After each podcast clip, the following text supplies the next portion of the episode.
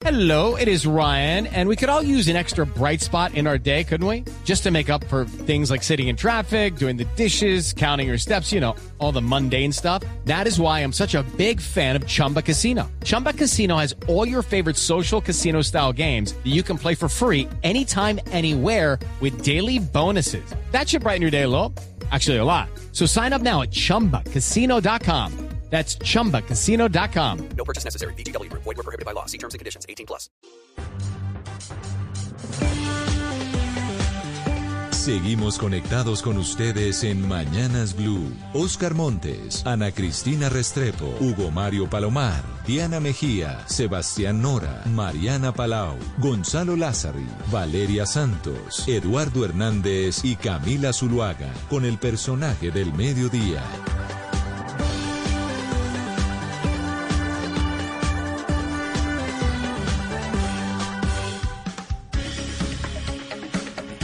Y a las 12 del día, 17 minutos, les damos la bienvenida a nuestro espacio central.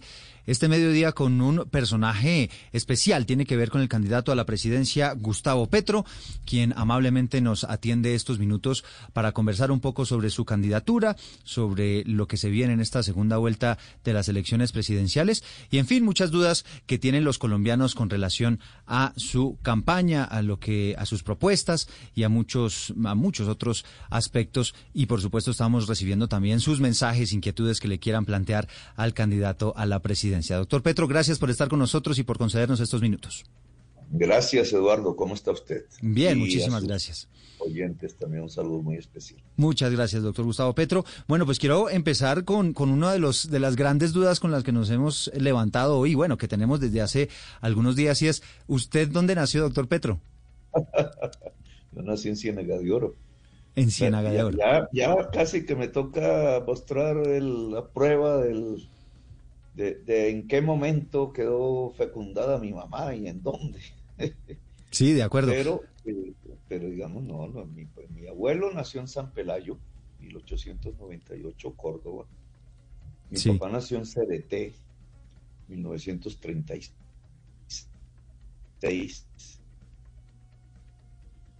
Yo nací el 19 de abril de 1960 en Ciénaga de Oro. Allá fui bautizado. Lamentablemente para esa época y en aquellas regiones, casi que el- lo que hoy llamamos el registro civil, pues era la partida de bautismo, porque la Iglesia Católica tenía una, una, pues, una incidencia muy grande en casi en los asuntos del Estado por el concordato.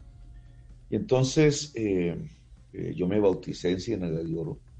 Allá está mi partida de bautismo.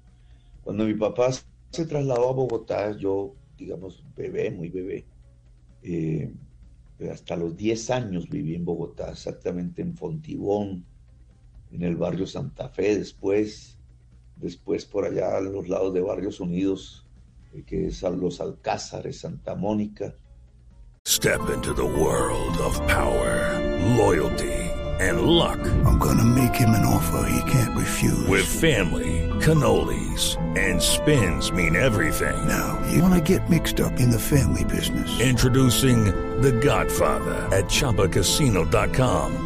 Test your luck in the shadowy world of The Godfather slot. Someday, I will call upon you to do a service for me. Play The Godfather now at ChumbaCasino.com. Welcome to the family. No purchase necessary. VGW Group. Void where prohibited by law. 18 plus. Terms and conditions apply. Chapinero Bajo, por ahí viví hasta, incluso estudié parte de mi primaria en el Colegio San Felipe Neri, que aún existe, y en un, en un colegio de primaria que se llamaba el Gimnasio Canadiense. Ujú. Mi papá fue trasladado de Vergara, donde nunca vivimos, Cundinamarca, de una escuela normal, era el secretario habilitado, a Zipaquirá, hacia 1970, y eh, incluso 69, 70, y entonces nos fuimos a vivir a Zipaquirá. Yo ya mayorcito, ahí terminé mi primaria en la escuela anexa a la normal, una escuela pública, y entré al Colegio Nacional eh, que también era público, que se llama La Salle, Sí. era nacional, eso ya no es municipal, donde terminé mi bachillerato de Zipaquirá. Me sacaron a la fuerza, siendo concejal, estaba en medio de mi periodo como concejal municipal, había sido personero de Zipaquirá. Y ya no retorné porque me mandaron fue a la cárcel y ya mi vida cambió completamente. Sí, doctor Entonces, desde Zipaquirá yo vivo de los, desde los 10 hasta los 25 años. ¿Por qué mi cédula dice que nací en Zipaquirá? Ah, bueno, ahí, ahí para, para allá iba. Y si quiere le complemento para que nos, para que nos cuente un poco qué hay alrededor de esa, de esa historia de, de la cédula, porque se la quiero complementar y es pues el video que seguramente usted conoce y que se han conocido los colombianos en una audiencia, aparentemente es en la Corte Suprema donde le pregunta el juez del caso, ¿y usted dónde nació? Y usted responde que en Zipaquirá y también pues la, la hoja de vida que se presentó ah, con su puño y letra supuestamente ante la función pública, donde también en, en el lugar donde dicen el lugar de nacimiento aparece Zipaquirá. Entonces quisiera como que nos eh, redondeara la respuesta alrededor de esas, de esas inquietudes que han surgido pues precisamente por estos documentos que han aparecido en, en imágenes y en redes sociales. Sí, y no soy muy responsable de eso, porque esto es de cuando yo era bebé y cuando era niño y finalmente cuando saqué mi cédula. Esta es mi cédula. Entonces, mi cédula yo la saqué en el municipio de Cogua, Cundinamarca, un día domingo, eh, cuando llegué a mi mayoría de edad en ese entonces. Eh, tuvo que ser en el municipio de Cogua porque eh, el, el- el única, la única registraduría que estaba abierta en, en- ese, en esa región era la del municipio de Cogua. Y mi mamá, cuando me puso a estudiar que necesitaban mi registro civil, cuando entré a la primaria, para sacar el registro civil tenía que ir hasta Ciénaga de Oro, Córdoba, que en ese entonces pues no había fax, no había nada de esas vainas, había correo de postal que se demoraba como 15 a 20 y a veces un mes las cartas. Entonces irse de Bogotá hasta Ciénaga de Oro era realmente ir hasta eh, eh, prácticamente 50 horas de, de viaje. Sí. Entonces mi mamá hizo ahí una cosa ahí medio, medio tratando de, de- de resolver el problema. Entonces lo que hizo fue eh, lograr, con, hablando con el registrador de esa época, que eh, quedara yo como si hubiera nacido en Zipaquirá. Pero ese fue la- las circunstancias por las cuales, obviamente, como mi cédula está así, pues yo en, en diligencia judicial no puedo decir lo contrario de lo que dice mi cédula. Entonces, eh, no entendí. Bueno, entonces el registro quedó como si fuese de Zipaquirá. Entonces, si le entiendo bien la historia, doctor Petro, la historia es, usted nace en Ciénaga de Oro, pero por su traslado, por cuestiones familiares, termina usted en, en el departamento de Cundinamarca y termina, pues, su mamá registrándolo como si hubiera nacido en Zipaquirá. ¿Le estoy entendiendo más o menos bien? para, para evitar los viajes que le implicaba sacar esos papeles de allá.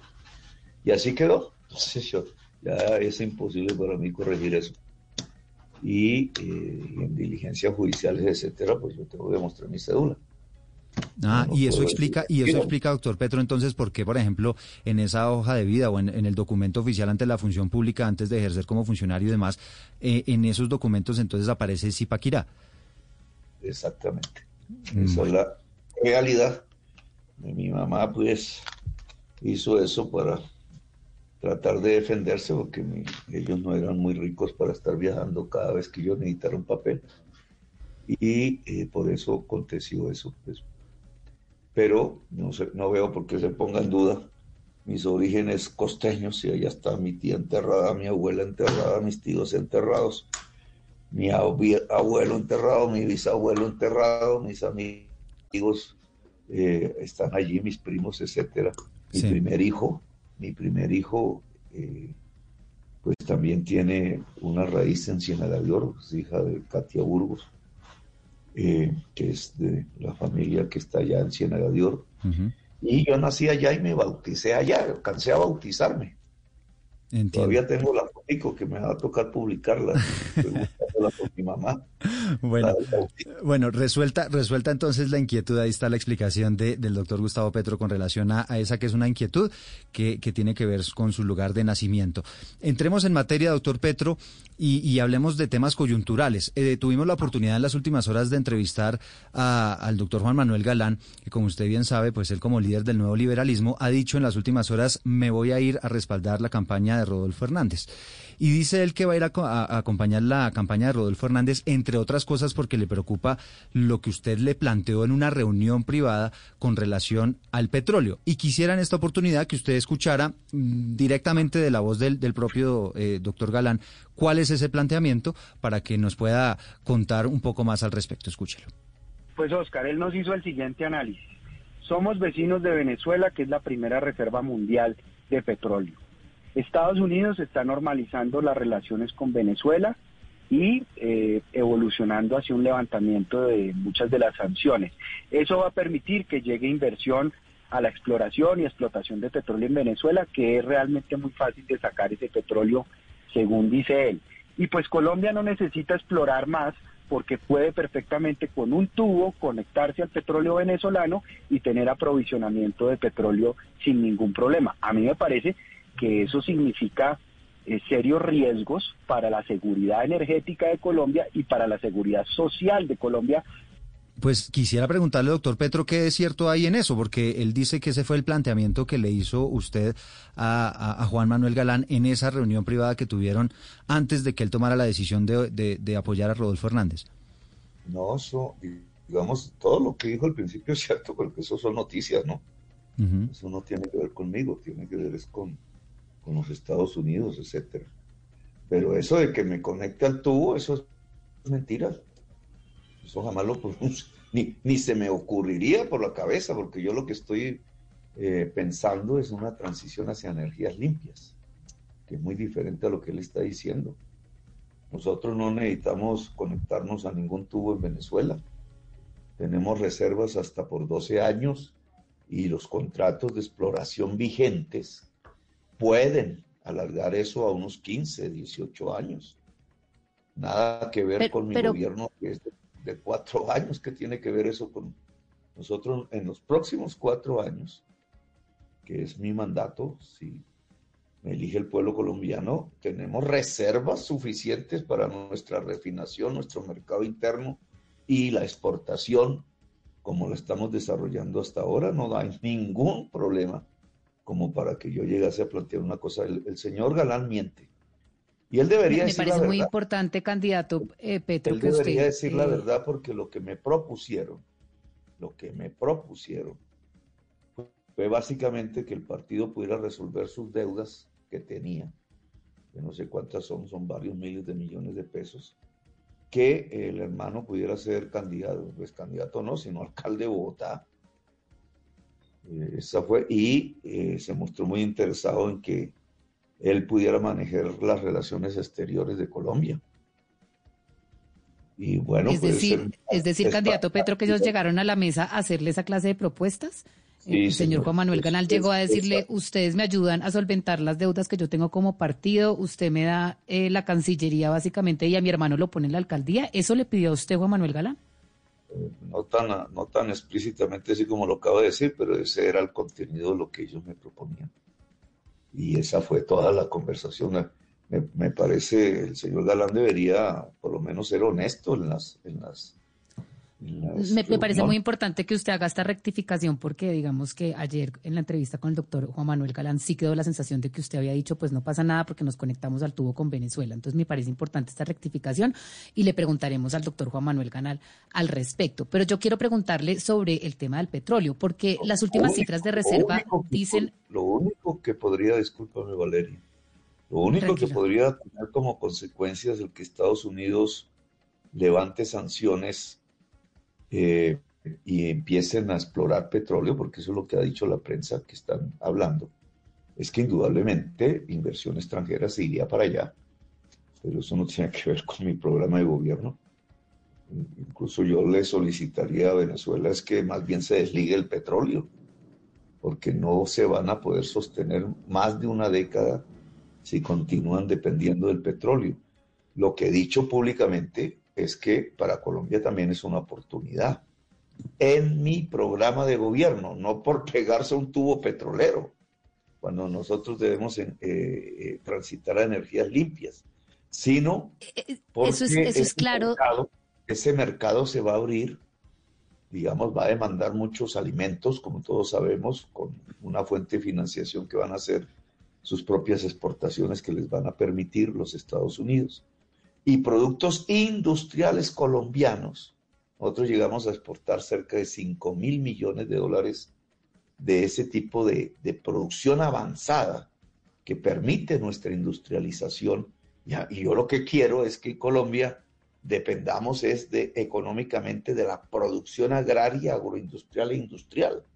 Entonces el levantamiento de sanciones a Venezuela por parte de los Estados Unidos lo que hace es ayudarnos, si seguimos el camino nuestro, de dejar de depender del petróleo.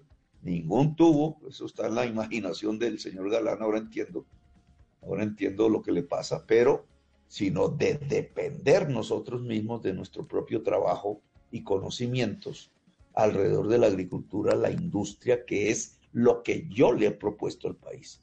Pero, una, cosa, doctor Petro, no, no, no compite con la otra. Y yo quiero preguntarle porque las últimas cifras de reservas probadas, pero déjeme hacerle la pregunta y usted si quiere elabora. Las últimas cifras de reservas probadas son de 7.6 años. Esas son las últimas que conocemos.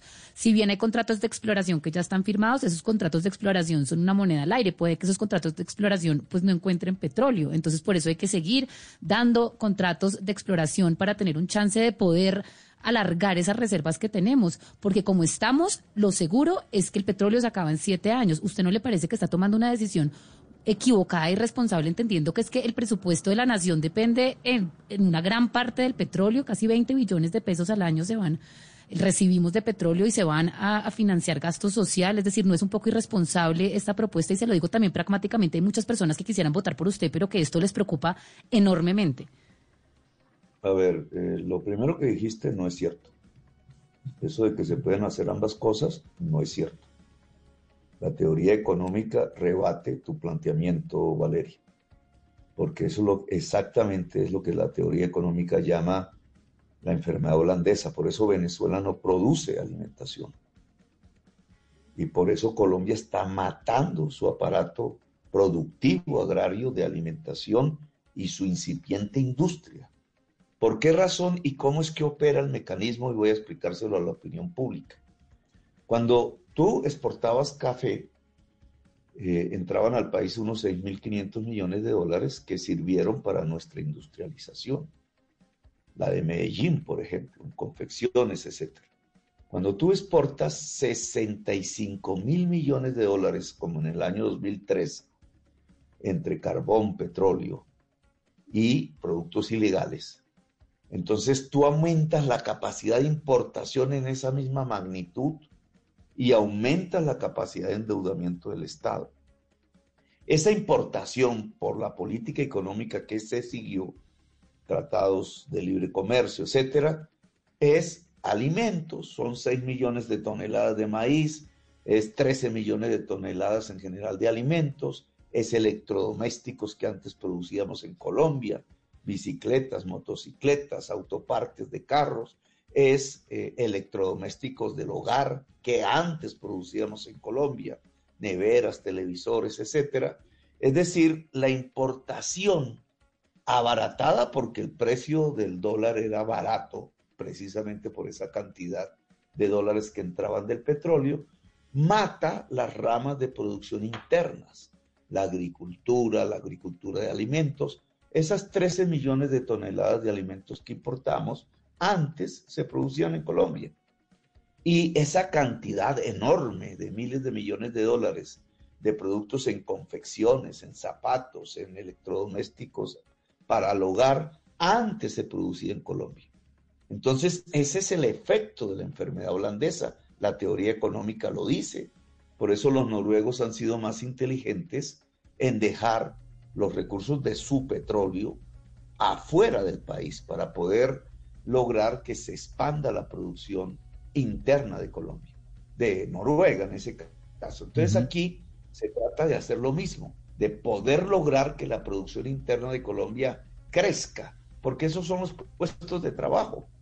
Entonces nosotros cambiamos dólares por puestos de trabajo, así de simple. Nuestros dólares que entraron por petróleo y carbón los volvimos puestos de trabajo en el extranjero. Y lo que nosotros necesitamos y queremos crecer y enriquecernos como sociedad es que los puestos de trabajo crezcan en Colombia. Por eso el desconecte paulatino, tranquilo, de la economía petrolera es fundamental si queremos hacer crecer la producción en Colombia. Ahora, ese tema del petróleo y el carbón no es que yo lo diga, no es que sea un capricho mío, no es que en 12 años Petro se le ocurrió que no haya.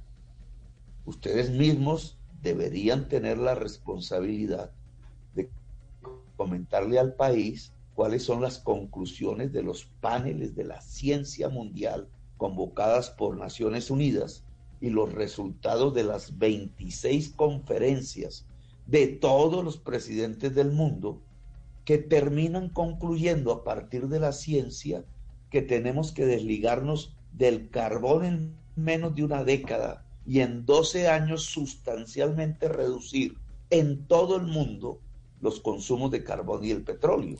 Entonces, si eso no se le cuenta a la sociedad, si nuestros gobiernos terminan como si nada estuviera ocurriendo, siguiendo el mismo modelo económico de los venezolanos, que es exportar petróleo, en 12 años el golpe va a ser terrible para la sociedad colombiana, porque simplemente cada año de manera paulatina van a ir disminuyendo las cantidades de demanda por carbón y por petróleo a escala mundial. Miren, ya en el Cesar, la empresa Prodeco abandonó las minas de carbón del Cesar, dejando centenares de trabajadores en la calle. Ya no pueden realmente vender las inversiones que tienen en el Cerrejón. Nadie en el mundo se las compra. Las inversiones mundiales en petróleo y carbón están de caída solo hay un resurgimiento coyuntural por la guerra de Ucrania, que es por eso que pasa lo de Venezuela, porque necesitan ese petróleo en Europa, pero apenas termine esa guerra, volvemos a la misma tendencia de caída. Doctor Petro por carbón y por petróleo. Y ya que usted se metió en el tema del carbón, pues aprovecho para preguntarle sobre eso para que nos explique bien el alcance de la propuesta que usted planteó hace algunas horas y tiene que ver con la posibilidad de comprar toda la producción de carbón en Colombia, pues para eh, garantizar la solvencia económica de aquellas familias que dependen de ese negocio pero hay quienes están diciendo, hombre, pero es que esto económicamente es inviable, eh, plantear la, la, posibilidad de comprar todo el carbón, pues generaría un hueco fiscal enorme y no sabemos si el país está en capacidad de hacerlo. Entonces queríamos conocer un poco más el detalle de esa, de esa propuesta y fiscalmente cómo haría para sostenerla. Pero es que Eduardo, ustedes hacen unas eh, preguntas, discúlpame que te lo diga, eh, digamos que yo nunca he dicho, entonces terminan atacando algo que yo no digo. Mm. No, pero, pero, pero no lo estoy atacando. Quisiera simplemente que nos contara el, detalle de, cuál es la propuesta.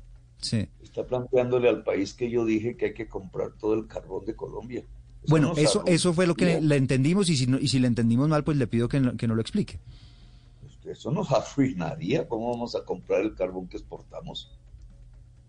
Entonces, es una torpería económica. entonces, ¿cómo es la propuesta exactamente, doctor Petro? Ustedes están sacando es de una conversación que yo tengo en unas minas de túnel, que es diferente, que son de pequeña minería de carbón en Boyacá.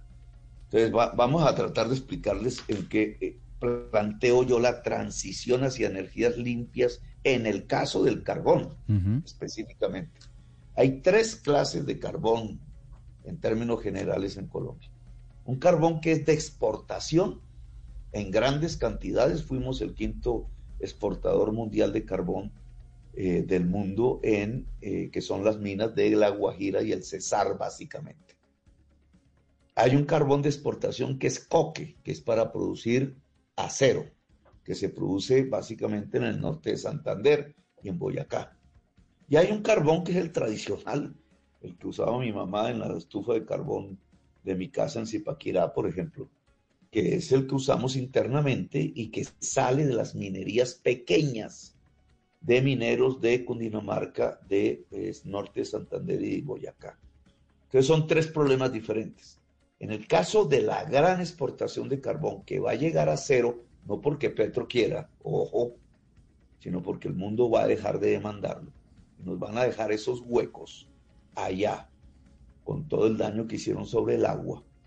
Lo que yo planteo es trasladar los trabajadores que van a quedar en la calle, que son cerca de 15 mil, hacia ser copropietarios de empresas generadoras de energía limpia, porque, y gracias a Dios y a la naturaleza, la Guajira y el Cesar tienen las zonas de mayor radiación solar de Colombia al año.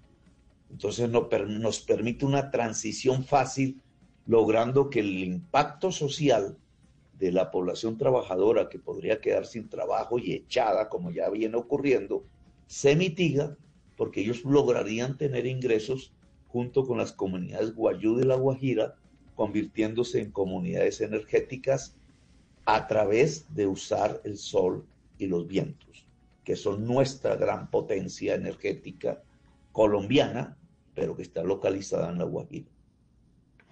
Segundo tema, el carbón coque, carbón coque que se exporta, no tiene problema. Porque hasta ahora no hay ninguna invención a la vista, hay un piloto en Suecia apenas, de eh, producir acero sin carbón. No existe esa posibilidad. Entonces seguirá la demanda internacional y seguiremos con las actividades del carbón de coque.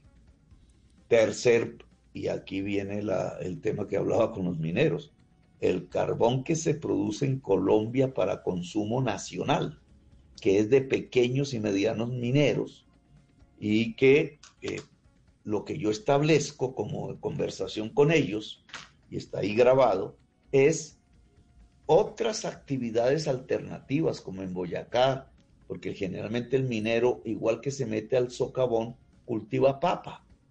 Pero cuando la papa entra a quebrarse por bajos precios, entonces termina metiéndose al socavón y así va equilibrando sus ingresos. Lo que yo quiero es que las actividades alternativas, agrarias, agroindustriales, el Estado las pueda sostener de tal manera que se vuelvan rentables para el minero. Y al volverse rentables para el minero, pueda haber una transición cuando se deje de mandar ese carbón incluso dentro del mercado nacional, porque las tecnologías irán también variando en Colombia, sustituyendo eh, eh, economías del carbón hacia economías de energías limpias. Y eso me podría lograr que no haya un impacto social negativo ni en el departamento de Boyacá, ni en norte de Santander, ni en Cundinamarca, ni negativo sobre las familias que hoy se dedican a la actividad minera del carbón. E incluso si hubiese una falla en esas actividades alternativas, baja rentabilidad, etcétera, un problema de climas, entonces que el Estado pudiera comprar el carbón sin usarlo.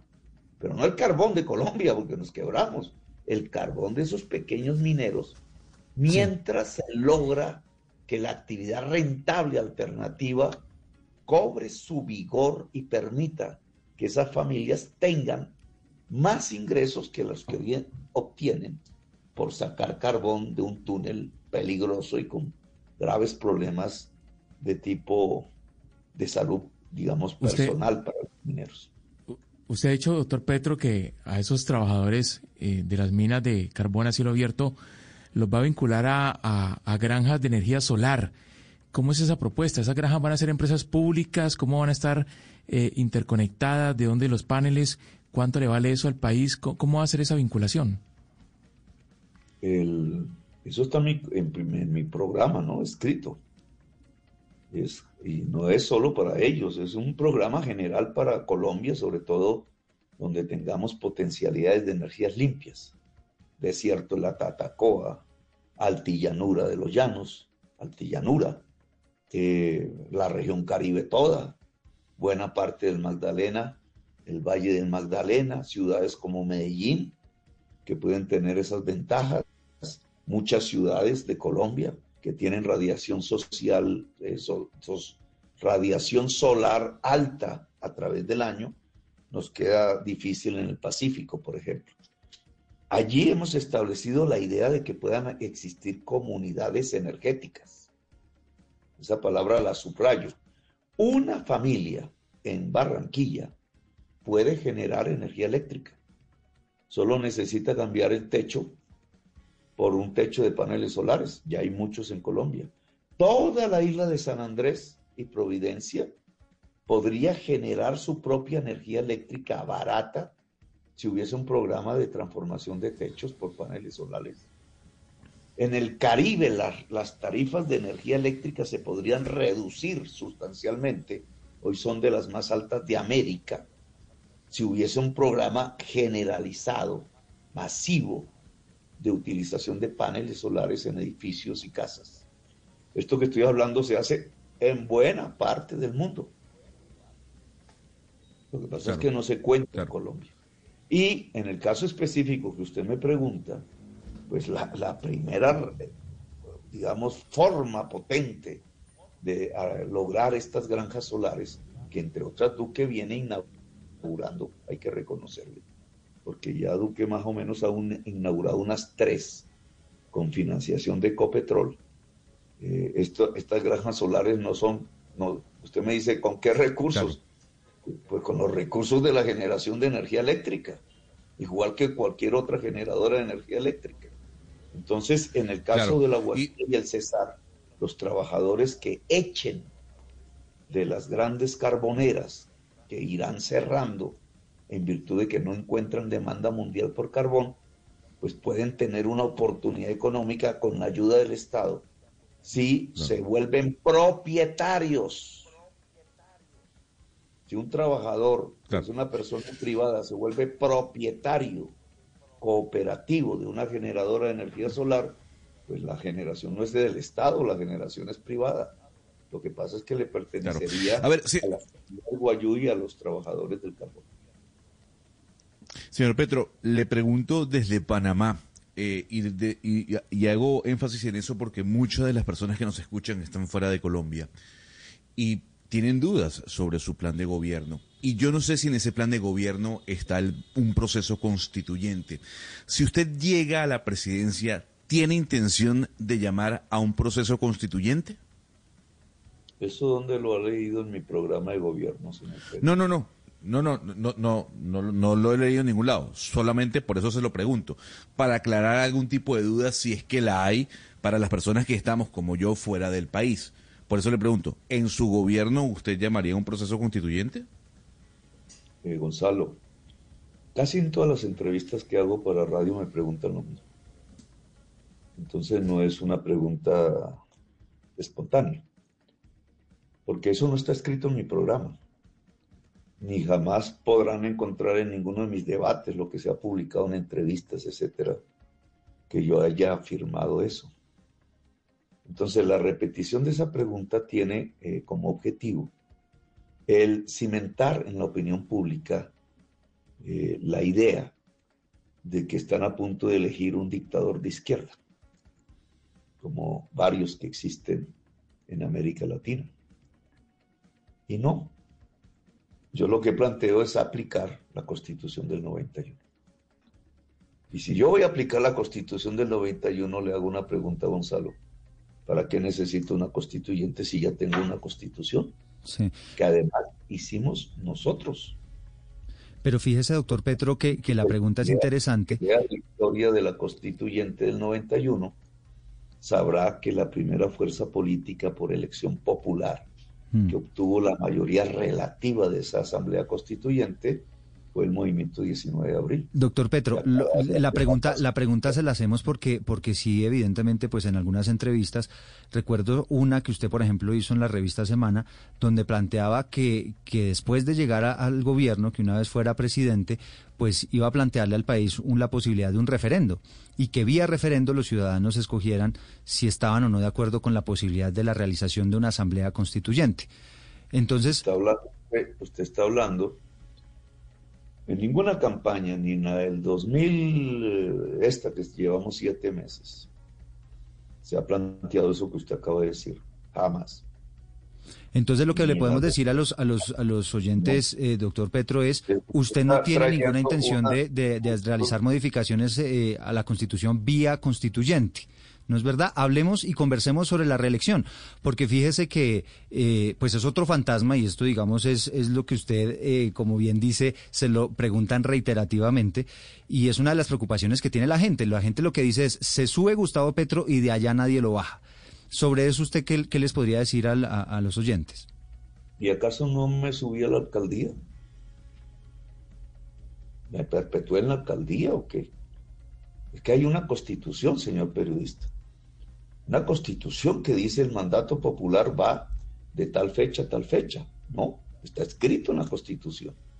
Si usted lee en mi programa que yo pretendo modificar la constitución para que pueda eh, volver a la reelección en Colombia, que la que la hizo fue Uribe, no Petro.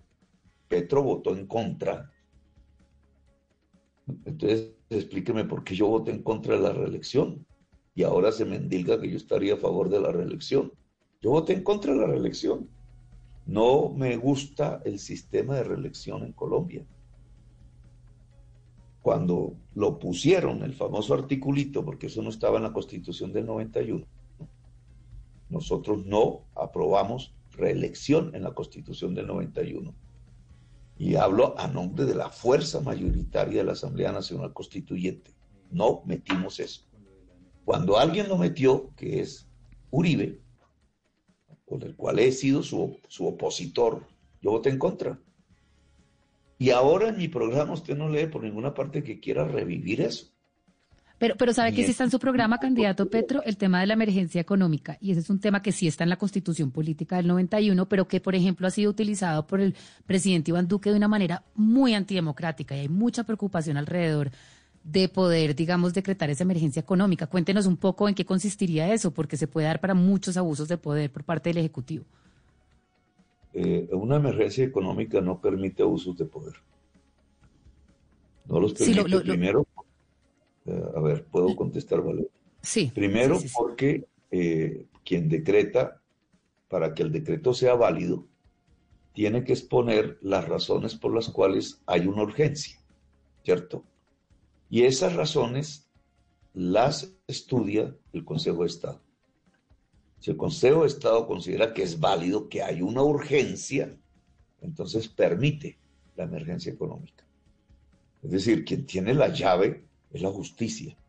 Durante el periodo de la urgencia, que está limitado en el tiempo, a 90 días máximo, el Congreso de la República puede reformar cualquier decreto que se expida.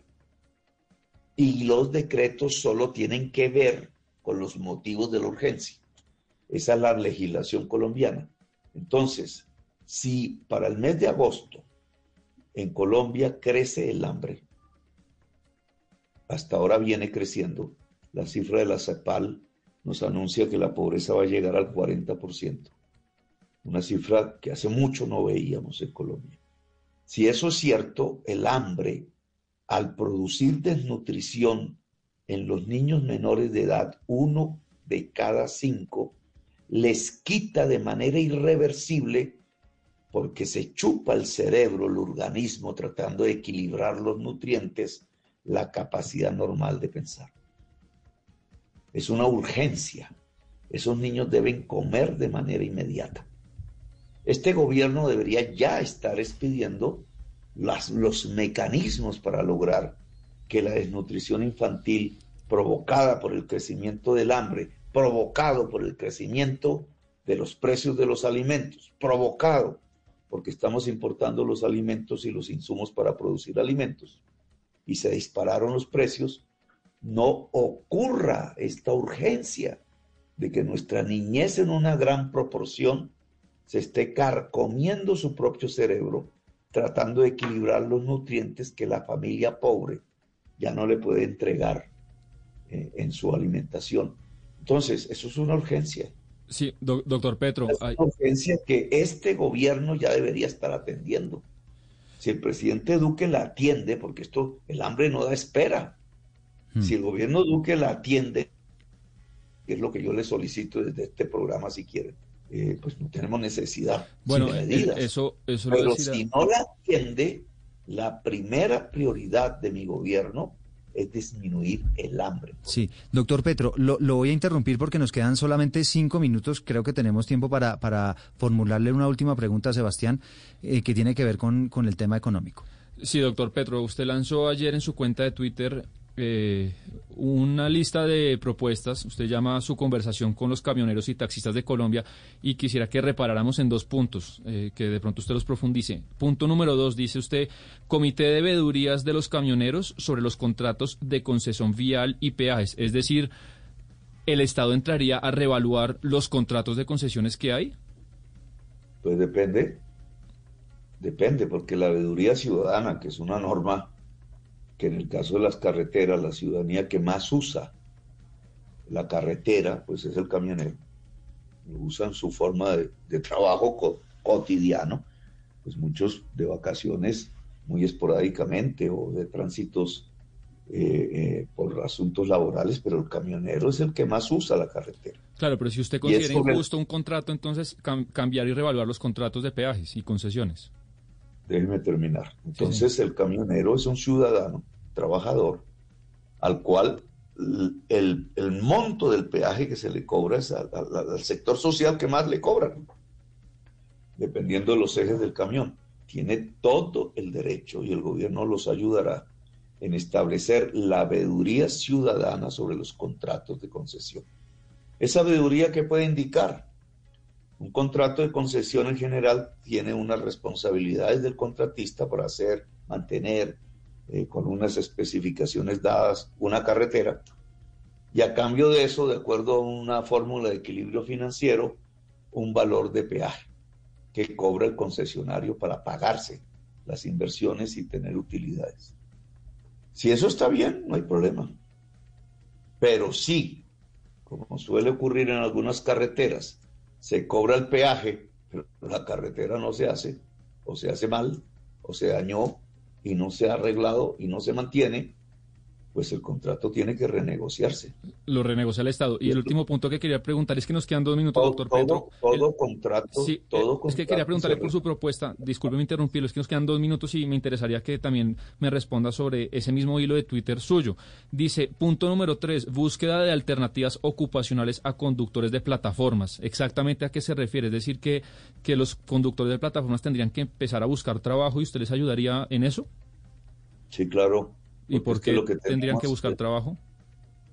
Porque ellos se han eh, estudiado en una serie de profesiones, como derecho, como medicina, como enfermería, como ingenierías, y el raquitismo económico de esta de este sistema que tenemos no les permite trabajar en lo que han estudiado. Por eso unos tienen que recurrir a manejar mototaxi en la costa, por ejemplo, en grandes cantidades, otros tienen que recurrir a manejar taxi, otros tienen que recurrir a manejar Uber, sin aplicar los conocimientos que estudiaron. Eso es una desgracia de la sociedad colombiana. No porque manejar un carro sea denigrante, para nada, es un trabajo. Pero si una persona estudió medicina, dedicó seis años a estudiar medicina, a veces hasta siete, y no tiene empleo en medicina, no se lo dan, entonces tiene que recurrir a defenderse manejando un carro. ¿Por qué razón?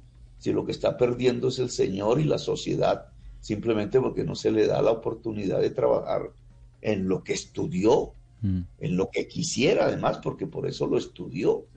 Entonces yo pienso que un gobierno debe acompañar a las personas a intentar, eso no es que sea automático, a intentar que pueda laborar en lo que estudió. Claro. Por ejemplo, el sistema de cuidados que nosotros proponemos, que incluye un sistema de salud preventiva, llevando médicos al hogar, va a abrir posibilidades de trabajo a médicos, médicas, a psicólogos, a psicólogas, a enfermeras, en una cantidad muy importante. Incluso me temo que no tengamos el personal adecuado. Pues esas formas de trabajo garantizado que el Estado puede desencadenar puede llevarnos a que el perfil laboral de las personas sea mucho más ajustado a lo que estudió y sería mucho más productivo porque sabe de eso. Y porque es lo que le ah, gusta al final también. Todos los oficios que le toca porque le toca. Bueno, pues doctor Petro, le agradecemos estos minuticos. Lamentablemente, pues llegamos al final de nuestro espacio. Yo solamente quiero que se comprometa conmigo a que, me, a que va a ser una respuesta breve, porque ya que nos metimos en el tema de, de, plataformas, pues quisiera una respuesta corta, ojalá de sí o no. ¿En su gobierno se mantienen las plataformas tecnológicas eh, o no se mantienen? Esto con relación a la polémica que hay con, los taxis y toda esa controversia. Pero es que, es que ese tipo de, construcciones de redes, de plataformas, de la nueva economía, porque eso de, hoteles, en todas las ramas de la economía abunda, eso no es, eh, digamos, no es parable, no es controlable. Lo que tenemos es que sostener las actividades productivas de nuestra gente. Y regularlas. Hay plataformas que pueden explotar. Claro. Precisamente evadiendo las leyes que no, no, no contemplaban esas tecnologías. Hay plataformas que te pueden eh, literalmente explotar. Y eso no lo debe permitir el Estado colombiano. Entonces debe haber la posibilidad de una regulación, una de las cuales es que el trabajo colombiano por lo menos pueda fluir a través de los canales del conocimiento que el trabajador y la trabajadora hayan adquirido. Bueno, doctor Gustavo Petro, candidato a la presidencia, le agradecemos enormemente haber estado con nosotros, habernos acompañado estos minutos. Vale, muy amables. Una de la tarde, dos minutos, nos robamos dos minuticos de Meridiano Blue. Ya viene la actualización de las noticias de Colombia y del mundo. Hello, it is Ryan, and I was on a flight the other day playing one of my favorite social spin slot games on chumbacasino.com. I looked over the person sitting next to me, and you know what they were doing? They were also playing Chumba Casino. Coincidence? I think not. Everybody's loving having fun with it. Chumba Casino is home to hundreds of casino style games that you can play for free anytime, anywhere, even at 30,000 feet. So sign up now at chumbacasino.com to claim your free welcome bonus. That's chumbacasino.com and live the Chumba life. No purchase necessary. DTW, void, were prohibited by law. See terms and conditions 18 plus.